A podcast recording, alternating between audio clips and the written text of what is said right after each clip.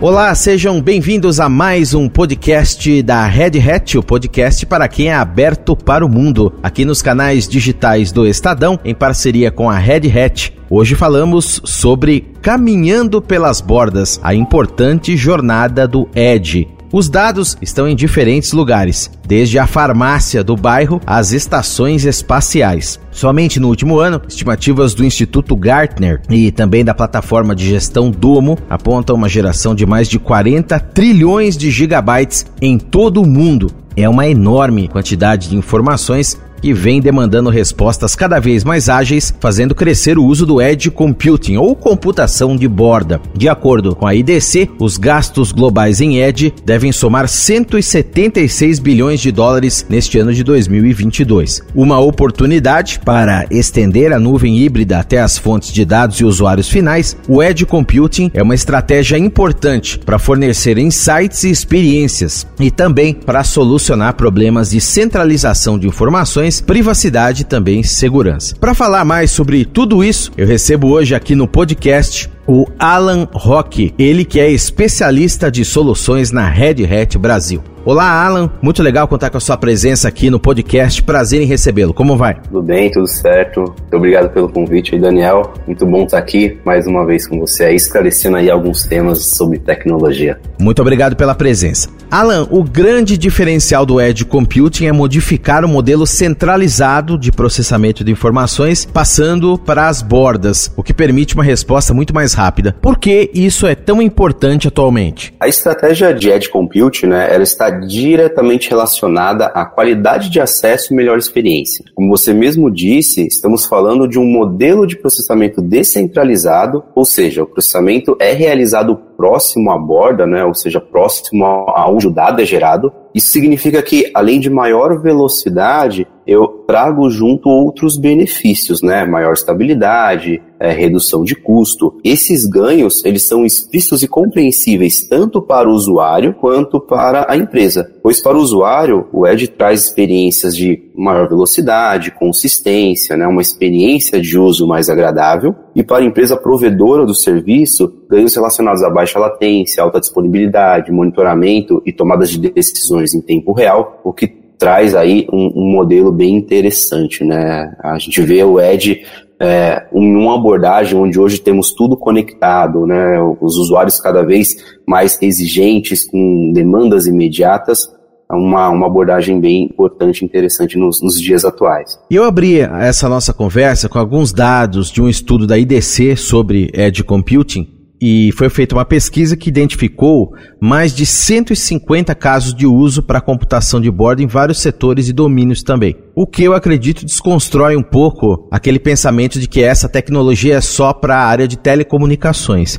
Quais que são, Alan, os segmentos que podem se beneficiar de Edge Computing? A gente consegue dar, inclusive, algum exemplo para quem está nos ouvindo agora? O Edge Computing, ele nasceu com um apelo de caso de uso muito forte para o segmento de telecomunicações, né? Porém, ele não, tá, não está restrito a esse segmento, né? Como você mesmo disse, a abordagem ele é bem ampla, né? Então, a gente entende que, basicamente, tudo que requer uma comunicação muito rápida, uma interação muito ágil, de, é, tomadas de decisão em tempo real, o Edge consegue agregar uma, uma vantagem, né? Então, a gente tem segmentos de telecomunicação, manufatura, varejo, é, o segmento automobilístico, financeiro. Então, a gente tem diversos exemplos. Eu gostei que você até fez a abertura falando de farmácias e naves espaciais. Né? Você vê que são dois, dois pontos até é, distantes, né? Falando assim, mas isso é bem verdade, né? Por exemplo, ontem mesmo eu estava numa farmácia, estava procurando detalhes de um medicamento e é complicado, né? Se, se você demora, está na fila, está chegando a sua vez. É, desde algo mais simples para o usuário, como algo mais complexo, por exemplo, como naves espaciais, né? A gente tem uma abordagem hoje com carros inteligentes, entende que por mais rápido que seja a conexão à internet hoje, um carro que, que dirige de forma autônoma, uma tomada de decisão de frear, virar, coisa de um ou dois segundos, é, pode definir, né, um acidente ou não. Então, existe hoje né, uma série de casos de uso relacionados a estratégias de tomadas de decisões em tempo reais. Né? Isso também é muito forte no segmento financeiro, onde a aquisição ou venda de um ativo, né, baseado em conjunto de informações que estão em execuções hoje no mercado. Né? Então, aplicabilidade é bem ampla, como você mesmo disse. A Red Hat acredita que o Edge Computing precisa coexistir com estratégias de nuvem híbrida e ter uma base open source para ter sucesso. Como que isso se aplica na prática, Alan? Qual a conexão entre todas essas tecnologias? Eu acredito que é interessante pensar em Edge como uma extensão da, da arquitetura híbrida, né, ou de hybrid cloud, né, como chamamos, né. É, o que acontece hoje é que a ideia de você utilizar o processamento na borda, né, utilizar o Edge Compute, ela está muito relacionada a esse modelo de hybrid cloud. Né? Quando a gente fala de hybrid cloud, a ideia é que você possa movimentar né, os seus dados ou seus processamentos em diferentes locais, em diferentes segmentos. Né? Hybrid cloud ele não é uma, uma não é um estado, né? Ele é uma capacidade, ou seja, é, hybrid cloud não seria, ah, eu tenho um pouquinho na nuvem, eu tenho um pouquinho local, eu tenho um pouquinho no data center em uma região tal. É, isso não é hybrid cloud. Hybrid cloud é eu ter o poder de movimentar essas, os meus processamentos entre os lugares. Então, ó, hoje eu estou aqui, amanhã eu quero estar nessa nuvem, ah, mas agora faz sentido para mim mover para esse data center, mover para uma outra região. Então a gente entende que o Edge ele está muito ligado a esse modelo né? A capacidade de você levar esse processamento em diferentes bordas e até movê-los, né? Pode acontecer de hoje eu tenho uma demanda de processamento de borda em uma determinada região, mas ela se deslocar uma outra, uma do lado, uma mais próxima. Em relação até ao open source, como você citou, isso é muito interessante em relação ao uso da tecnologia de Edge Compute. Por quê? Porque não existe hoje um fornecedor ou uma instituição que possa prover uma capacidade de Edge Compute fim a fim. Né? A Edge Compute é composta por várias soluções que se integram para fornecer essas capacidades de processamento. Então, é, acreditamos que é muito interessante né, e, e favorável utilizar um modelo open source, aonde seguem-se padrões abertos né, que podem ser adequados e plugáveis a outras tecnologias. Né? Pode acontecer de algumas instituições adotarem essas tecnologias com um modelo fechado, onde esse modelo fechado não necessariamente encaixe com outros componentes, né? Então, em vez de mudar só aquele componente, tem que mudar toda uma stack de componentes que giram ao seu redor. Então, essa é um pouco a nossa estratégia, né? Então, a gente acredita que é, o modelo de Open Hybrid Cloud, né, né, que seja utilizar tecnologias open source com essa capacidade de, de movimentação de processamento, está diretamente é, ligado a uma extensão aí do Edge. O Edge Computing é fundamental também para desbloquear os benefícios do 5G. Uma combinação inteligente do 5G e da computação de borda, por exemplo, pode criar um valor econômico incremental significativo para os participantes do ecossistema, de acordo com a KPMG. Além dos ganhos financeiros, Alan, qual é a correlação entre essas soluções? O, tanto o, o 5G, né, ele, ele ele vai intensificar muito questões relacionadas a IoT, mas também Edge Compute. Né? A ideia é eu ter um poder de conexão mais amplo e mais ágil, né, e poder expandir isso para diversos é, componentes e equipamentos, né. A gente já vive isso no nosso dia a dia, né, com cada vez mais assistentes é, eletrônicos conectados, é, relógios, celulares, diversos equipamentos ao nosso redor, e numa indústria isso é bem mais intenso, né? E tem várias máquinas conectadas, né? E aí levo agora isso para o campo. A gente está tendo uma série de, de estratégias aí é, de tecnologias para o segmento é, agrônomo, agropecuário.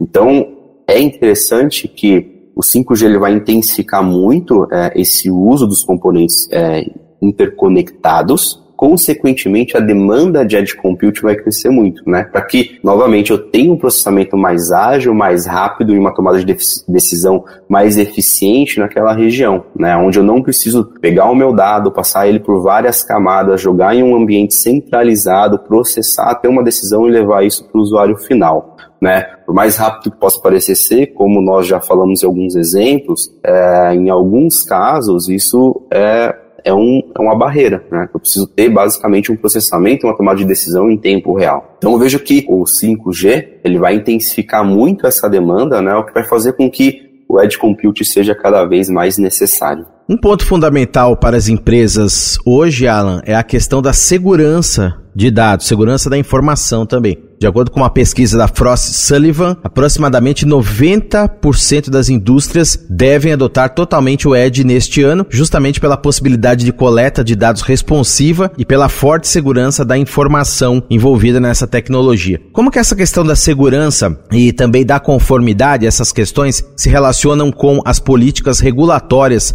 quando falamos em computação de borda? No modelo atual, onde a gente tem uma boa parte aí desse processamento, dessa tomada de decisão, ou o direcionamento de forma centralizada, eu tenho uma, uma complicação muito grande, uma dificuldade muito grande em definir políticas, né? Ou seja, eu tenho usuários em diferentes geolocalizações, mas o meu processamento, o meu direcionamento, tomada de decisões, ele é feito de forma centralizada, né? Então, eu preciso abstrair cada política, cada conformidade de regiões, né? Ou definições de cada país, ou, ou até mesmo, né, num, num lado mais, mais alto, um descritivo do usuário, do que ele permite ou não compartilhar. Eu tenho que trazer isso para o modelo central e ajustar isso daí. Isso acarreta uma complexidade muito grande, né? Quando a gente trabalha com Edge, onde meu processamento está direcionado a uma borda, eu posso ter regras e conformidades de segurança é, relacionadas àquela borda. Então, por exemplo, se eu tenho um processamento é, no Brasil, independente de onde meu processamento for correr pelo esse Brasil, onde a borda vai estar, seja São Paulo, seja Rio, seja Norte, Nordeste, né, é, dependendo da minha demanda, eu consigo ter basicamente um padrão de, de conformidade para a região Brasil e ajustar isso minimamente para o modelo específico, para localização específica. Tá? Então, isso é muito interessante. Tais ganhos bem, bem impactantes relacionados à segurança. Né? Hoje, segurança, como você mesmo disse, acho que o, se você não tivesse tocado no ponto da conformidade, a gente poderia responder isso de uma forma mais simples, né? Mas realmente, né, a conformidade cada país, cada legislação, ela tem um modelo diferente do que pode ser exposto, não pode ser exposto, o que pode processar ou não. É interessante trazer esse modelo de forma, é, esse processamento para a borda, justamente para que essa aplicabilidade da segurança seja mais efetiva, mais simples e prática, né? Então tem ganhos dos dois lados, né? Para a empresa reduz a complexidade e o usuário tem essa segurança maior. Bom, pelo que a gente conversou aqui, Alan, à medida em que o Edge Computing se expande, as empresas terão a tarefa de gerenciar um enorme universo de dados e informações fora da sua zona de conforto. Então eu queria que você deixasse aqui dicas para essas companhias em relação à adoção dessa tecnologia. Como a gente pode ver aqui, a ideia, a estratégia de Edge Compute, ela é uma jornada muito interessante, traz muitos ganhos, porém ela também traz alguns desafios, né? É, o desafio de implementar implementar, né, ou fazer os deployments dessas bordas de processamento, ela requer, né, montar uma infraestrutura, automatizar alguns componentes. A ideia é que seja ágil, né? A ideia não é quando a gente fala de borda, é mover uma equipe, criar uma... Não, a ideia é que você consiga se movimentar de uma forma muito rápida, né? Então, a gente até falou um pouco sobre isso, mas a ideia é ir para essa jornada com um apoio de um, de um time ou de uma empresa especialista nesse segmento, sempre pensar nas questões relacionadas ao open source, né, para ter esses modelos de padrões abertos, né, onde eu tenho a flexibilidade de conectar vários componentes, né, e ter uma interoperabilidade entre esse ecossistema, e, em especial, né, não só um open source, mas um open source que tem uma segurança de uma instituição que mantém, te dá um roadmap, qual o futuro daquela solução, se tem um time cuidando da segurança, né? E entendo que a Red Hat está aí para apoiar é, os clientes e instituições que estão seguindo por essa jornada de Edge Compute, né? A gente tem todo uma stack de soluções que viabiliza adoções, é, deployments, provisionamentos dessa infraestrutura para que a adoção e abordagem de Edge Compute seja o mais é, simples, tranquila e de forma evolutiva. Aqui no podcast da Red Hat, conversei hoje com Alan Roque, especialista de soluções na Red Hat Brasil, sobre esse tema, a importante jornada do Edge, caminhando pelas bordas. Grande abraço para você, Alan. Muito obrigado pela presença, pela entrevista e até uma próxima. É, muito obrigado, Daniel. É, muito feliz de estar aqui, compartilhar com vocês essas estratégias de tecnologia mais uma vez, né? Esse já é o nosso segundo encontro e bacana falar sobre um tema aí que está tão em evidência, tão atuar hoje como Edge Compute, né? E este foi mais um podcast da Red Hat, podcast para quem é aberto para o mundo aqui nos canais digitais do Estadão, em parceria com a Red Hat. O podcast que tem a apresentação de Daniel Gonzalez e os trabalhos técnicos de Vitor Reis. Um abraço para você e até a próxima.